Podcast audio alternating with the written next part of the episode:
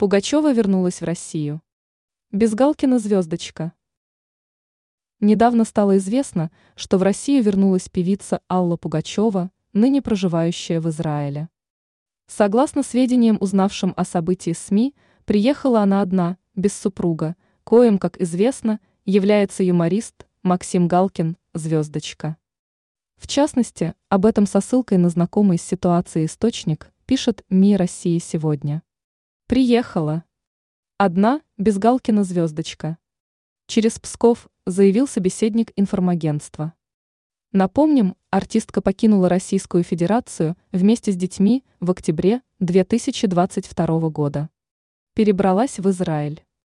Спустя некоторое время появилась информация о том, что Пугачева продает свой дом в деревне Грязь, Московская область, за 1 миллиард рублей. На Пугачеву за ее отъезд в социальных сетях многие граждане обрушились с критикой. В ответ певица заявила, что считает счастьем ненависть к ней тех, кого всегда терпеть не могла.